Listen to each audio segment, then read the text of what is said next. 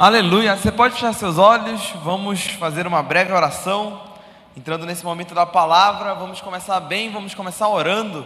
Pai, muito obrigado por hoje, muito obrigado por esse novo dia, muito obrigado pela Sua graça, muito obrigado pela, opa, pela Sua glória, Pai. Muito obrigado por cada irmão e irmã que está aqui presente, muito obrigado por cada pessoa que está assistindo de suas casas, de seu dispositivo móvel, de onde quer que seja. Espírito Santo, mais uma vez nós estamos reunidos como igreja e nós te pedimos que você nos surpreenda com a Sua palavra, que você ilumine os olhos da nossa mente, do nosso coração, que você nos conceda seu espírito de sabedoria, seu espírito de revelação e que hoje a gente saia daqui transformado, impactado e mais conscientes do Seu amor por nós, da Sua graça, da Sua bondade, bem como daquilo que nós podemos fazer em Seu nome, da Sua obra e de como expandir a Sua obra. Pai, muito obrigado por tudo, em nome de Jesus, amém. Amém? Você pode sentar? Você pode falar para a pessoa que está do seu lado: hoje é um belo dia. Não deixe ele escapar. Como já foi falado, muitos dos que estão aqui, né, muitas pessoas estiveram viajando lá no Garrafão do Norte. Estava eu, meu pai, Raquel, várias pessoas estávamos lá. Né, nós estamos bem queimados do sol, andamos bastante no sol. Então foi uma experiência maravilhosa e se tiver a próxima, você está sendo nosso convidado desde já, né? A gente não sabe se vai ter uma próxima esse ano, ano que vem, mas nas próximas viagens você é nosso convidado. É muito boa a experiência, conhecer mais pessoas, ficar mais tempo juntos, né? Almoçando, tomando café, jantando juntos. Hoje a gente saiu de lá às 5 horas da manhã para poder chegar a tempo do culto. É, tem gente que dorme a viagem toda, como eu, tem gente que não dorme quase nada, mas foi maravilhoso. A viagem foi uma ótima experiência. Hoje nós Estamos no mês de julho numa série sobre o livro de Eclesiastes. Hoje nós não vamos dar continuidade à série, né? A gente estava viajando, então não tinha como a gente fazer uma coisa mais tão assim sobre Eclesiastes, que é uma série mais demorada, mais complicada talvez, né? Por assim dizer. Então hoje nós vamos ter uma mensagem fora da série, mas na outra semana, no último final de semana de julho, nós encerramos a série sobre os Eclesiastes. Mas para começar, eu queria te fazer uma pergunta quem aqui gosta de contar histórias? Histórias da sua vida, história da vida alheia. Não sendo fofoca, né? Mas só histórias das pessoas. Quem gosta de contar história? Ninguém conta história? Né? Quem gosta de falar dos seus, das, das suas experiências, do que vivenciou, né? do que fez, ou do que alguém fez, né? Às vezes a pessoa conta história do seu pai, da sua mãe, né? Da história de familiares. Você sabe? É muito antigo na humanidade a nossa arte de contar histórias, né? Nós crescemos ouvindo histórias, né? Eu cresci ouvindo histórias do meu pai, da minha mãe, dos meus avós, das minhas avós. A gente cresce ouvindo histórias. Bora testar? Opa! Os estudiosos comprovam que cerca de 100 mil anos atrás, as pessoas começaram a se reunir em fogueiras para contar histórias, né? A gente tem Hoje em dia a gente pensa nisso quando a pessoa vai acampar né, e faz uma fogueira e as pessoas começam a contar histórias ao redor da fogueira, mas isso é bem antigo, 100 mil anos atrás. Né, os, os primeiros humanos começavam a se reunir ao redor de fogueiras e contavam histórias. Cerca de 27 mil anos atrás, os seres humanos começaram a pintar essas histórias, a de certa forma escrever essas histórias nos, nas paredes de uma caverna, nas paredes de alguma rocha como são essas figuras rupestres, né? pinturas rupestres. Temos até aqui no Pará. Nós temos pinturas rupestres, que são aquelas histórias contadas pelos primeiros humanos. Né? A, gente, a gente não consegue entender muito bem geralmente o que está acontecendo. Mas, por exemplo, a gente vê que aqui tem um animal grande e tem várias pessoas tentando caçar esse animal. Isso é uma forma de contar uma história. Estavam falando de algum dia que as pessoas tentaram caçar o um animal e eles já estavam contando histórias. Ou seja, a humanidade adora contar histórias. 3.500 anos atrás, bastante tempo também, os seres humanos começaram a codificar suas histórias, ou seja, começaram a escrever através da língua, do idioma de determinado povo, começaram a escrever as suas histórias. E é isso que a gente faz hoje em dia. Geralmente a gente lê livros de história. Quem já leu livros de história? Né, às vezes para a faculdade, Machado de Assis, né, essa de Queiroz, vários livros de histórias. Nós lemos livros de histórias.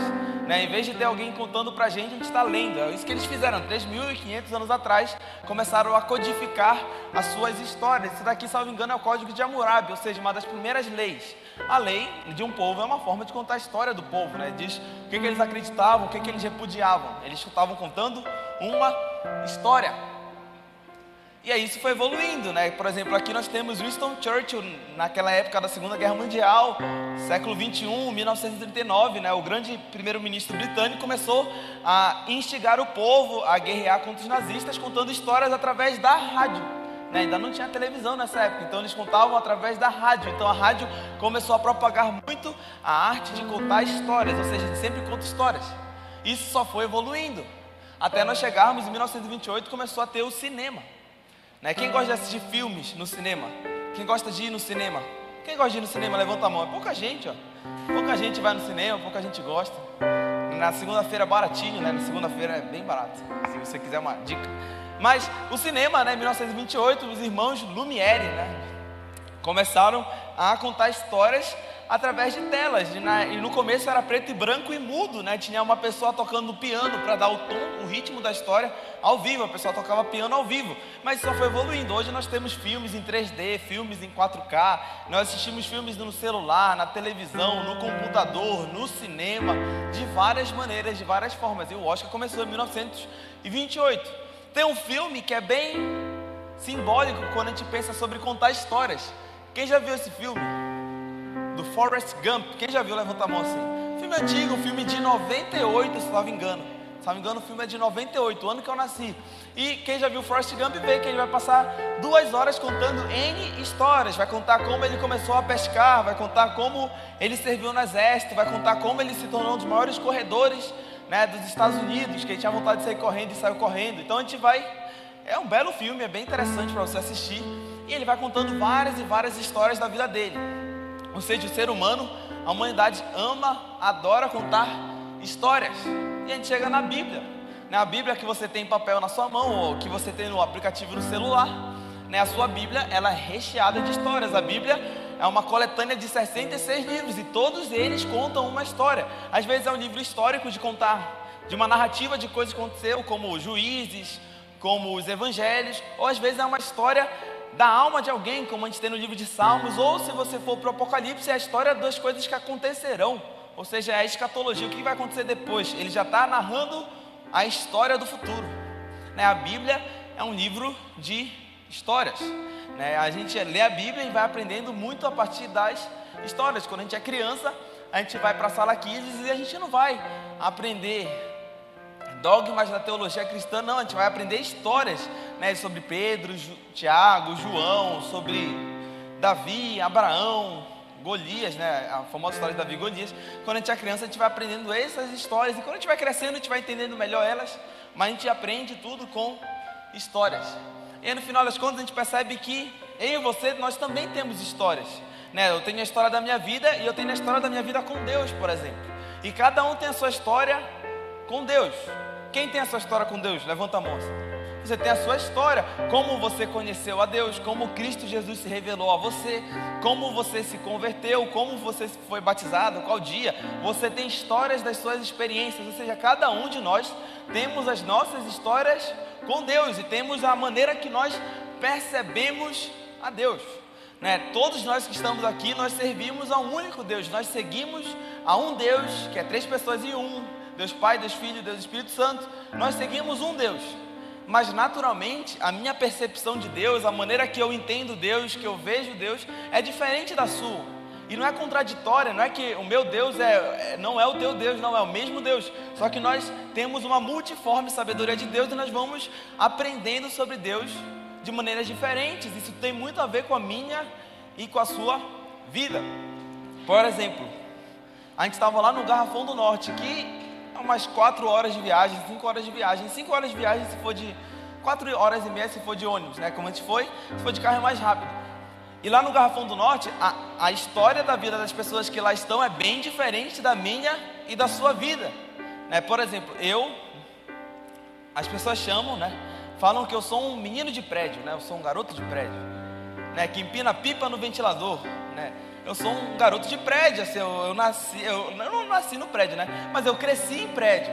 Né? Eu morei quando era criança em prédio, depois eu mudei para outro prédio, depois eu me mudei para outro prédio, ou seja, eu sou um garoto de prédio, um garoto urbano.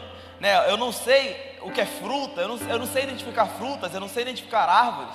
Né? Tem uma história que a mamãe gosta de falar, né? eu vou falar para vocês, que uma vez eu tinha, sei lá, uns 16 anos, 17, e a moça que trabalhava em casa pediu para eu ir no supermercado comprar um abacate. E eu pesquisei no celular a foto do abacate para não errar. E eu cheguei lá no supermercado, fiquei olhando para a foto e fiquei, é esse aqui, né? Eu não vou errar. Agora, se for outras coisas mais difíceis, tipo salsa, né? Essas coisas que para mim é tudo igual, tudo verde, é, eu não, já, ainda não consigo nem com foto.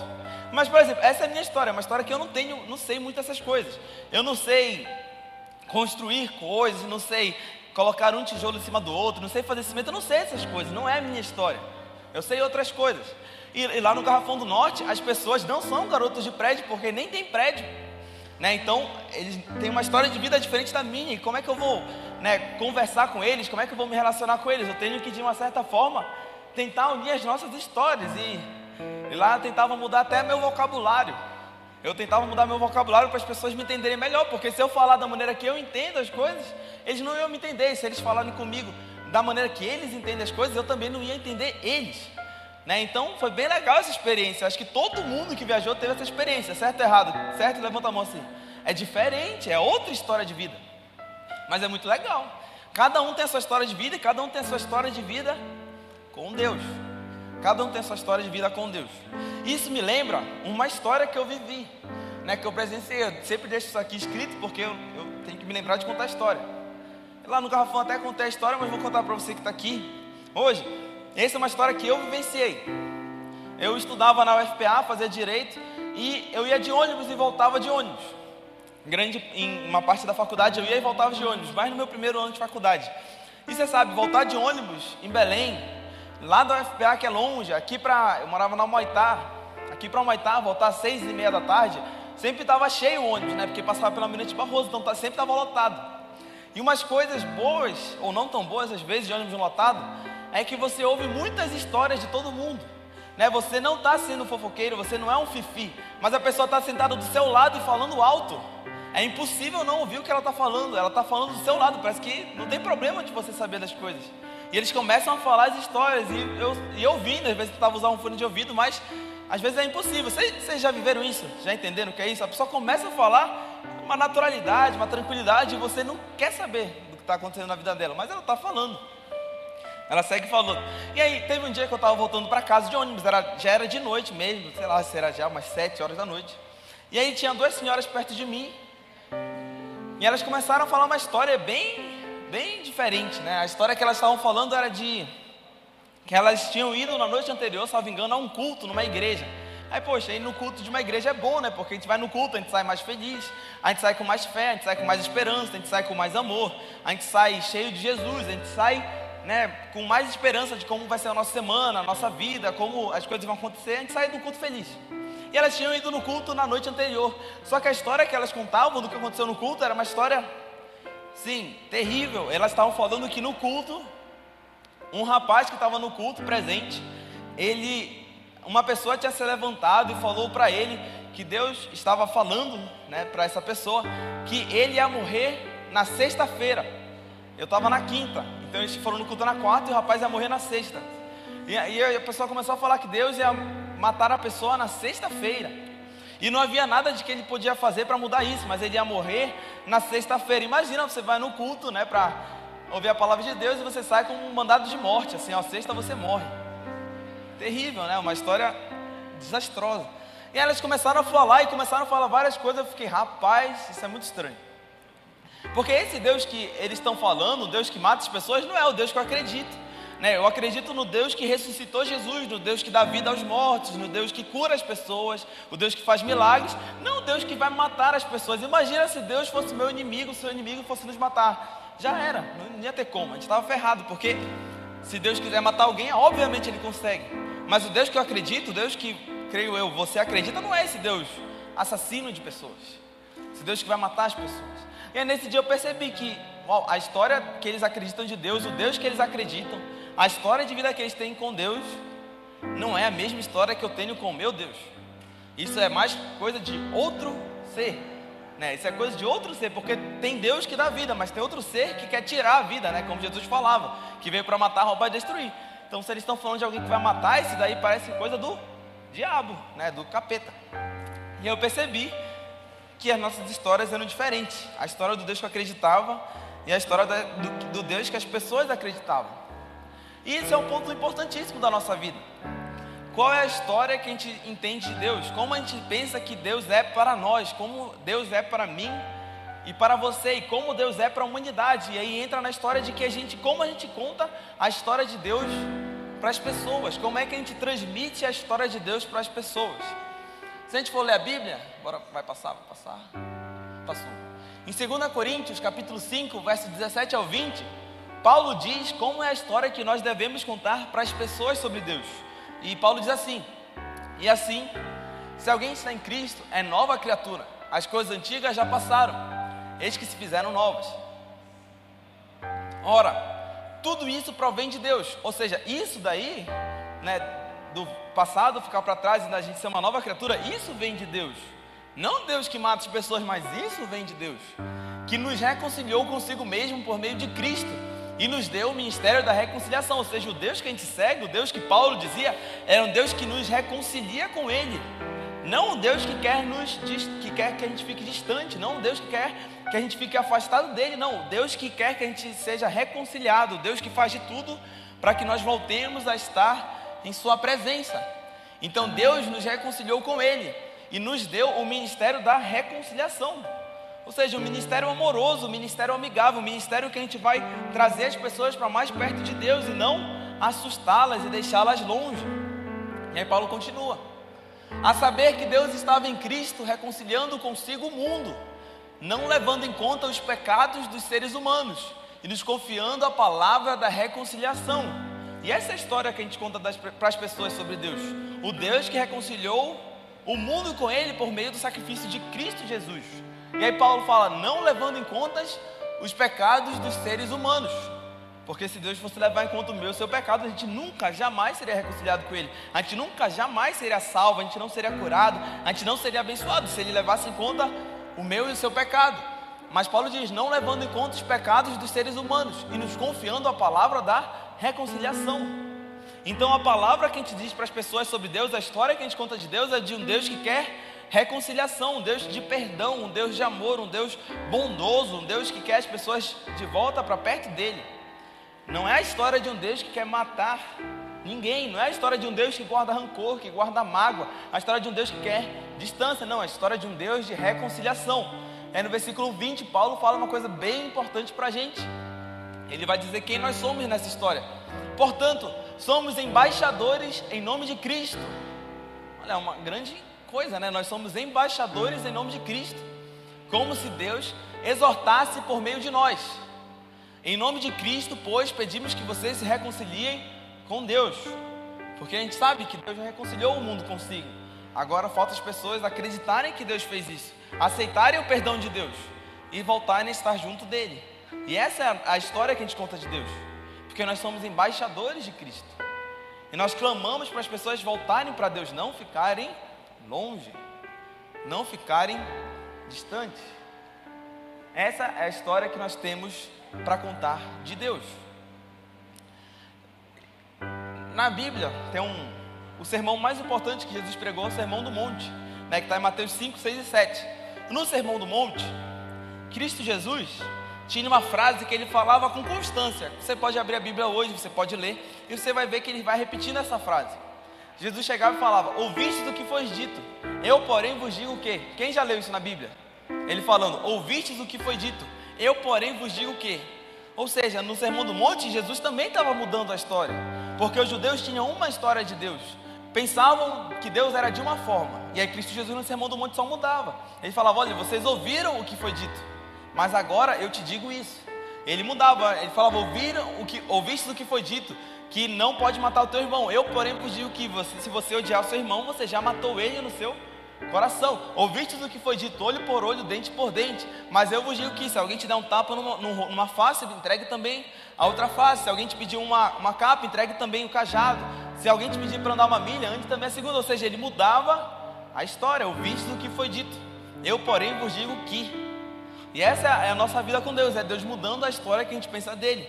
Porque infelizmente parece que a gente sempre pensa num Deus mau, num Deus rancoroso, num Deus magoado, num Deus irritado, num Deus brabo, enquanto Deus é amor. Quando a gente é criança, né? algumas pessoas falam para as crianças que quando está chovendo e aí tem trovões é porque tipo Deus está bravo, né? Deus está brigando no céu. Quem já ouviu isso? Então tem relâmpagos ou tem raios e Deus está bravo. Olha, a criança cresce pensando que Deus é muito bravo, porque todo dia chove em Belém, né? Então, caramba, pelo menos se eu morasse numa região que não chove, mas em Belém chove todo dia, então Deus é muito bravo, né? Porque todo dia tem trovão, todo dia tem raio. Só que isso não é coisa de Deus, isso é coisa de Zeus. Quem já ouviu falar de Zeus? Zeus é o deus do trovão, Deus, Zeus é o deus que tinha o raio na mão. Isso não é coisa. Não, Thor é o deus do trovão, Zeus é o deus do raio, né? Só para não errar. Mas isso é coisa de Zeus, isso é coisa de Thor. Né? Isso é coisa desses deuses que são bravos, que estão irritados e chove, eles mandam um trovão, mandam um raio. Isso não é coisa de Deus. Né? A criança vai crescer pensando que Deus é bravo, que Deus é mau, que Deus está irritado. Mas se Deus fosse realmente mau, se Deus fosse realmente bravo, ninguém estaria aqui. Né? Se Ele quisesse levar em conta os nossos erros e falhas, nem ninguém estaria aqui ninguém estaria no mundo.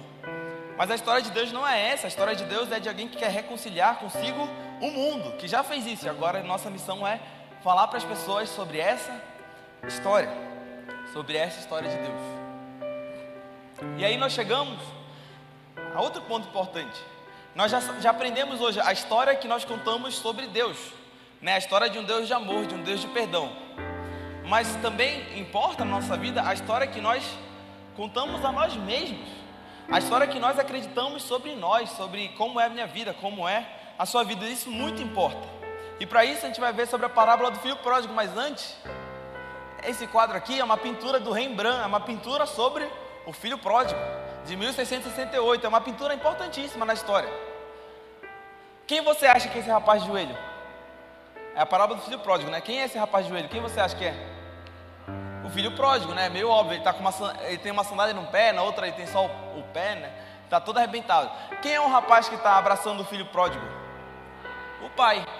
E aí nós temos o, o, pessoal trabalhando, mas aqui é difícil ver, mas você consegue ver que lá em cima, nesse canto, tem uma pessoa? Quem consegue ver que lá em cima, bem aqui em cima, tem uma pessoa bem escura? Quem vê isso? Quem consegue ver? Quem não consegue ver, pode ir no oftalmologista. Né? Amanhã, marcar uma consulta. Brincadeira. É difícil ver, brincadeira. Mas tem bem ali, bem escurinho, tem uma pessoa. Essa pessoa é o irmão mais velho do filho pródigo. E aí Rembrandt foi maravilhoso porque ele colocou ele muito afastado e muito escuro, para ser difícil de ver mesmo. Mas ele está lá, ele está assistindo a cena de longe. O filho pródigo está lá sendo abraçado, ele está bem de longe olhando. A gente vai ler a Bíblia, você vai entender por quê. Rembrandt, né, o pintor, colocou esse irmão bem de longe do filho pródigo. Aí, eu não vou ler toda a história para você, né? Eu já vou encurtá-la ela, senão vai demorar um tempinho. Mas você sabe como é a história do filho pródigo? Um pai, voltar tá aqui na imagem, né? O pai tinha dois filhos, o mais novo, que é o pródigo, e o mais velho que está lá atrás. E aí o pai tinha dois filhos. E o filho mais novo pede para o pai: Pai, me dá a minha herança, me dá os meus bens que eu tenho por direito como herança. Você sabe, no Brasil e no mundo, né? Geralmente você não pode pegar a herança enquanto a pessoa estiver viva. Se você tem um filho, ou se você vai ter um filho, quando você falecer, você vai deixar uma herança para ele, seja carro, casa, bem, uma empresa, imóvel, é, joias, você vai deixar uma herança para o seu filho. Mas o seu filho não pode pedir essa herança enquanto você ainda estiver vivo, isso é só depois da morte. Na época de Jesus também era assim, só depois da morte, é natural, uma herança que a pessoa deixou. Contudo, o filho mais novo pede para o pai a herança enquanto o pai ainda estava vivo. Ou seja, o filho pródigo, né, o filho mais moço, estava falando: Pai, para mim o senhor já morreu. Para mim o senhor é como morto. Então eu não quero mais ficar com o senhor, não quero mais ficar na sua casa, não quero mais morar perto do senhor. Só me dá minha parte do que eu tenho e eu vou embora. Não era mimado, né? Ele nem trabalhou para nada, ele só pegou e foi embora. E a gente lê a história, você sabe, né? O filho mais novo faz isso com o pai, ou seja, faz uma coisa terrível com o pai dele vai, viaja, gasta dinheiro em festas, em prostituição, gasta dinheiro com tudo que estava errado na época, tudo que era de ruim. E ele começa a ter que trabalhar com porcos. Mas você sabe, judeu não come porco. Né, lá, ontem a gente estava lá no garrafão, a gente comeu um porquinho, muito bom. Mas judeu, quem comeu porco ontem que estava lá? Levanta a mão. pouca gente, mas estava muito bom. Então judeu não come porco, né? A gente come porco, né? Eles não comem. Mas ele teve que começar a trabalhar com porcos, ou seja, era um trabalho indigno para ele, era um trabalho que ele não poderia ter, era um trabalho impuro, era um trabalho imundo, porque ele estava trabalhando com porcos. Só que havia fome na cidade, ele não tinha mais dinheiro, ele ficou com tanta fome que ele teve vontade de comer a comida dos porcos. Ou seja, uma comida para ele então pior ainda, deplorável, mais imunda, mais suja. Até que as escrituras nos dizem que chegamos a esse, esse ponto aqui e fala assim: nesse ponto que o filho pródigo está comendo a comida do porco, ele quer comer essa comida na verdade, que ele está no fundo do poço, a Bíblia diz assim, sobre o filho pródigo: Isso fez cair na realidade. Ele pensou: os empregados do meu pai têm três refeições por dia, e eu estou aqui morrendo de fome. Já sei, vou voltar para casa e dizer ao meu pai: pequei contra Deus e contra o Senhor. Não mereço nem ser considerado seu filho ser um dos seus empregados já está muito bom. Decidido, levantou-se e tomou o caminho de casa. Ele, você já deve ter lido isso. Algumas pessoas dizem que ele caiu em si, ele percebeu que a vida que ele estava tendo é, era pior do que a vida que o empregado do pai dele estava tendo. Porque o empregado do pai dele comia três vezes por dia, ele não tinha mais comida. Tinha abandonado o pai, tinha dado o pai como morto e estava passando fome. E ele criou esse discurso: Pai, eu pequei contra o céu e contra o Senhor. Ele tinha pecado mesmo. Ele desonrou ao pai, ele tratou o pai como morto, então ele pecou contra Deus. Ele gastou dinheiro de forma ilícita, de forma devassa, então ele pecou contra Deus. Mas ele também pecou com o pai, porque o que ele fez com o pai ninguém jamais deve fazer. Tratou o pai como um morto.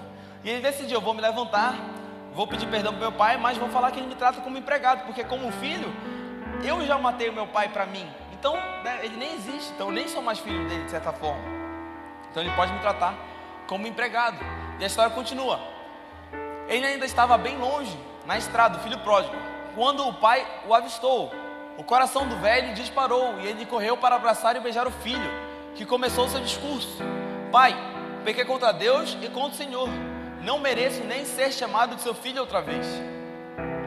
O pai nem quis escutar. Chamou os empregados e ordenou: Rápido, tragam uma roupa decente para ele. Tragam também um anel da família e um par de sandálias. Depois, Vão buscar uma novilha bem gorda e preparem um churrasco. Vamos festejar, vamos nos divertir. Meu filho está aqui vivo, não está mais perdido, foi achado. E a festa começou. Uma história belíssima, porque o filho pródigo pensava que o pai dele estava aguardando rancor, pensava que o pai dele estava magoado, pensava que o pai dele não queria nem vê-lo de perto, nem vê-lo de longe. Era a história que o filho pródigo pensava de Deus para ele, que no caso seria o pai para ele. Só que a história era outra. A Bíblia fala que quando ele estava chegando de longe, o pai dele viu ele, saiu correndo, abraçou e o beijou. E se você já assistiu né, algum filme da época de Jesus, é, os Dez Mandamentos, você sabe que a roupa que os homens usavam não era igual essa que usamos, calça. A roupa que os homens usavam era como se fosse um vestido grande. Quem já viu? Uma túnica, ou seja, um vestido grande. Com essas roupas era difícil correr. As pessoas não corriam assim. Era impossibilitado as pessoas de correr. Para elas correrem com essas roupas grandes, os homens, com esses como se fosse um vestido grande, eles tinham que levantar a roupa e mostrar a perna, e mostrar as partes de baixo deles, o que para eles era indigno. Então, quando a Bíblia fala que o pai correu, quer dizer que o pai levantou sua roupa e mostrou né, a parte de baixo dele, que para ele era indigno, ou seja, o pai foi envergonhado por fazer isso. Mas ele saiu correndo por amor ao filho, o abraçou e o beijou. E porque também o pai saiu logo correndo, abraçou e beijou o filho. Porque pela lei, lei de Moisés, você pode ler na Bíblia. A lei de Moisés diz que se um filho fizesse isso com o pai, o filho deveria ser apedrejado, o filho deveria ser morto. Ou seja, se o pai deixa o filho pródigo andar mais, andar mais um pouco, ele poderia ser morto no caminho. Mas o pai mostra as suas partes de baixo, mostra as suas vergonhas, sai correndo e abraça e beija o filho para que ele não seja morto. Ou seja, a história que o filho pensava do pai era uma, de um pai mau, mas a história que o pai tinha para o filho era uma história de amor, de reconciliação, de graça, de perdão. Que é a mesma coisa que aconteceu na minha vida e na sua vida, né? Às vezes a gente pensou que Deus era mau e quando a gente foi encontrar com Deus, a gente percebeu que era totalmente diferente. E aí o pai pede para trazer uma roupa decente para ele, pede para dar um anel de família e um par de sandálias. Ele fala: depois vão buscar uma novilha bem gorda e preparem um churrasco. Vamos festejar, vamos nos divertir. Meu filho está aqui vivo, não está mais perdido, foi achado. E a festa começou, porque o filho estava perdido, o filho estava como morto. Né? Ninguém sabia mais do filho, mas o filho volta, então ele volta a viver. E o pai começa a festejar. E essa foi a história da minha e da sua vida com Deus. E a gente chega na história do filho mais velho. A Bíblia continua. Tudo isso se deu enquanto o filho mais velho estava no campo, trabalhando, né? No final do dia, ele voltou para casa. Ao se aproximar, ouviu o som da música e das danças. Intrigado, perguntou a um dos empregados o que estava acontecendo. Ele contou a novidade. Seu irmão voltou para casa. Seu pai ficou tão contente de recebê-lo de volta, são e salvo, que mandou fazer uma festa. O irmão mais velho ficou tão revoltado que não quis participar da comemoração. Isso é meio que lógico, né? O filho mais velho estava sempre lá com o pai, o filho mais velho está sempre trabalhando, o filho mais velho está fazendo tudo certo e o filho mais novo fez tudo errado. Tratou o pai como morto e se mandou. Mas quando o filho mais novo volta, o pai começa a celebrar, começa a festejar. Parece que ele está recebendo uma recompensa por causa de tudo aquilo de errado que ele fez. Não é uma recompensa, a gente entende, não é uma recompensa, mas está sendo celebrada essa volta enquanto que o filho mais novo deveria ser morto. Não deveria ter uma festa para ele, ele deveria ser apedrejado. Está errada essa história. E o filho mais velho fica revoltado e não quer participar da comemoração do seu irmão. E a Bíblia continua. O pai tentou conversar com ele, mas ele nem quis ouvir e protestou. O filho mais velho falando: Há quantos anos trabalho para o Senhor sem nunca reclamar? E alguma vez ganhei uma festa para mim e meus amigos? Agora esse seu filho que desperdiçou todo o seu dinheiro com prostitutas aparece aqui e o Senhor lhe dá uma festa dessas. E o pai responde: Filho, você não entende. Você está comigo o tempo todo e tudo que é meu é seu. Mas este é um momento muito especial precisamos celebrar. Seu irmão estava morto, mas agora está vivo. Ele estava perdido, mas foi encontrado. E essa é a história do filho pródigo do irmão mais velho. O irmão mais velho totalmente revoltado, irritado, embrutecido por causa disso que aconteceu.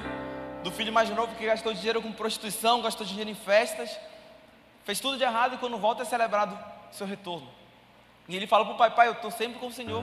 E eu nunca ganho nada, nunca ganho uma festa, nunca ganho churrasco, né? Como diz aqui nessa versão, nunca ganho nada. Enquanto seu filho mais novo ganhou tudo. E o pai fala para o filho: Mas meu filho, você está sempre comigo e tudo que eu tenho é seu. Só que o filho mais velho não entendia isso. Ele não entendia que tudo que ele tinha era dele também, que tudo que o pai tinha era dele. O filho mais velho também pensava que o pai dele era outra pessoa. Provavelmente o filho mais velho pensava que o pai dele também era mau, também era irritado, também era rancoroso, também guardava mágoa e nunca conseguiu receber tudo de bom que o pai tinha para dar para ele, sendo que ele estava na mesma casa, né? Estava com ele. E aí o filho mais novo chega e percebe que o pai dele é um pai de amor, um pai de graça. E é por isso que na pintura o filho mais velho está distante, está longe, porque ele não quer comemorar. E essa é a minha sua vida. Em algum momento da vida nós fomos o filho pródigo, esse filho dissoluto, devasso. E aí Deus nos, nos conquistou a Ele, nós nos convertemos a Cristo Jesus, nós fomos batizados, nós fomos salvos. Mas agora, nós como igreja, o grande desafio é não sermos como um filho mais velho. E como é, como é ser um filho mais velho? Imagina que alguém né, que tem uma fama de ser um grande pecador, chega aqui na igreja, é convertido. O nosso desafio é não tratá-lo ele à distância.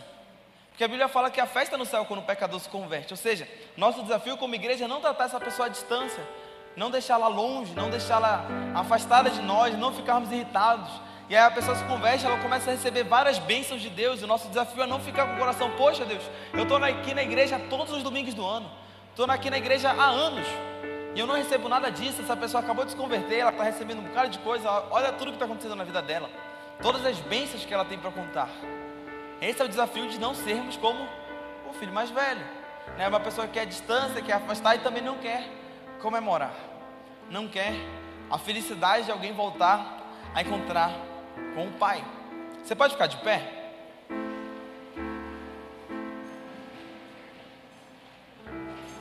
Já estamos encerrando.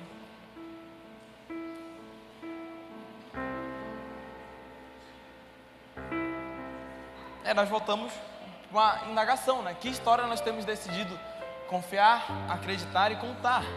Né? Qual a história que nós pensamos sobre Deus? Qual a história que nós contamos para as pessoas sobre Deus? Qual a história que nós pensamos sobre nós mesmos? Será que a gente pensa que Deus nos quer distante?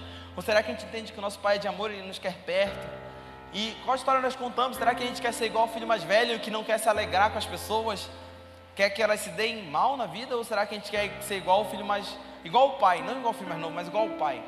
que acredita no filho, que celebra, que regozija, que tem festa. Eu vou pedir para o pessoal da mídia colocar no versículo Marcos capítulo 14. Pessoal está lá em cima? Estão me ouvindo? Marcos 14, versículo 3. Marcos 14, versículo 3.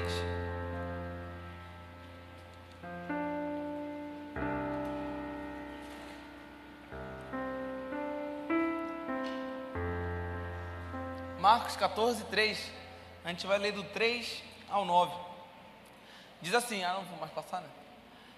Enquanto Jesus, enquanto isso, isso é outra história para você, só para a gente finalizar. Enquanto isso, Jesus estava em Betânia, na casa de Simão, o leproso. Quando ele estava à mesa, uma mulher entrou com um frasco de alabastro, contendo um perfume caro, feito de essência de nardo. Ela quebrou o frasco e derramou o perfume sobre a cabeça dele. Essa é uma história famosa na Bíblia. Jesus vai para Betânia, na casa de Simão, e uma mulher pega um perfume, né, uma essência muito cara, e quebra os pés de Jesus. Se você for ler essa história em Lucas, vai dizer que era uma mulher pecadora. E geralmente, quando a Bíblia diz que é uma mulher pecadora, tende a ser uma meretriz, tende a ser uma prostituta. Ou seja, uma mulher, uma prostituta, uma mulher pecadora, entra e quebra um perfume, quebra uma essência aos pés de Jesus. Pode, pode passar. Alguns dos que estavam à mesa ficaram indignados, por, dizendo, né? Por que desperdiçar um perfume tão caro? Perguntaram. Pode passar. Pode passar.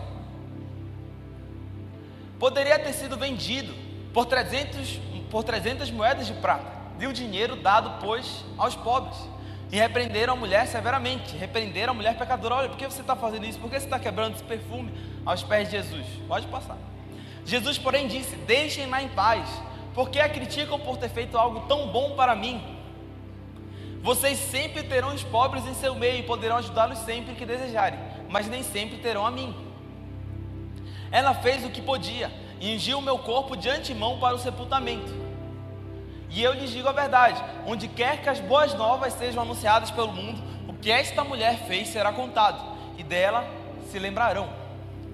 Você percebe essa história é muito importante para a gente. A mulher era uma mulher tida como pecadora, uma prostituta, uma meretriz. Ela tinha uma história de vida terrível. As pessoas rejeitavam ela, as pessoas não queriam tê-la perto, porque o, o, o que ela fazia da vida, obviamente, era terrível também. A história de vida dela era terrível. Uma história de alguém que deveria ficar afastado, mas quando ela tem a oportunidade de ficar perto do Messias, de ficar perto do Senhor dos Senhores, do Deus dos deuses, ela não desperdiça, ela pega o que ela tinha de mais precioso, um vaso de alabastro com nardo puro e quebra os pés de Jesus, lavando os pés de Jesus. E as pessoas começam a criticar: olha, por que tu está fazendo isso? Pega isso daí e vai dar dinheiro aos pobres. Isso é, o pessoal criticar as coisas é desde sempre, desde a época que Jesus tem. Começaram a criticar ela. Mas Jesus fala: olha, parem de repreendê-la. Os pobres vocês sempre terão, mas essa mulher está me ungindo. E aí Cristo Jesus diz esse versículo que é maravilhoso. Eu lhes digo a verdade: onde quer que as boas novas sejam anunciadas pelo mundo, o que esta mulher fez será contado e dela se lembrarão. E é isso que a gente está fazendo hoje. A gente está falando de Jesus, da Bíblia, a gente está falando dessa mulher. Por quê? Porque essa mulher tinha uma história de vida terrível. Mas em um ponto, em um dia, em um momento, a história de vida dela foi transformada para sempre. E até hoje a gente não fala mais dela como sendo uma prostituta, a gente não fala mais dela sendo uma meretriz, mas a gente fala da mulher que ungiu Jesus para sua morte, que ungiu Jesus para sua ressurreição. Você percebe como a história de vida dessa mulher foi mudada em um momento, em um minuto, em poucos segundos. Ela tinha uma história terrível, mas a partir daquele momento a história de vida dela mudou para sempre. E é isso que a gente está falando dela até hoje.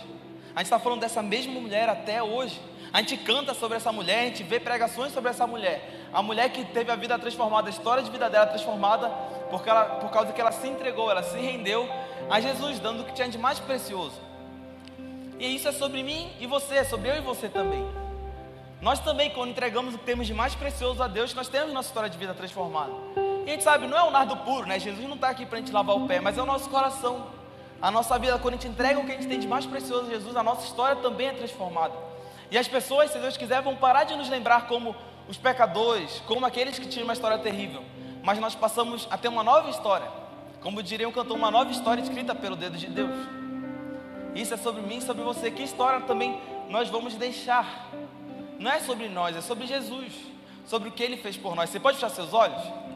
Pai, muito obrigado por hoje. Muito obrigado por essa manhã. Pai, muito obrigado porque nós aprendemos tantas coisas, aprendemos sobre a história que nós contamos sobre o Senhor para as pessoas, nós aprendemos sobre a história que nós contamos a nós mesmos, nós aprendemos sobre a história que a gente pensa que o Senhor é, como o Senhor é, o Senhor sendo um Pai amoroso, um Pai rancoroso, nós sabemos que o Senhor é o próprio amor, porque Deus é amor. E agora também nós pensamos nessa história da mulher, a mulher que tinha uma vida pecadora, uma vida terrível, mas ela foi transformada, e naquele momento, derramando aquele nardo puro aos pés de Jesus. E agora a gente fala dela até hoje.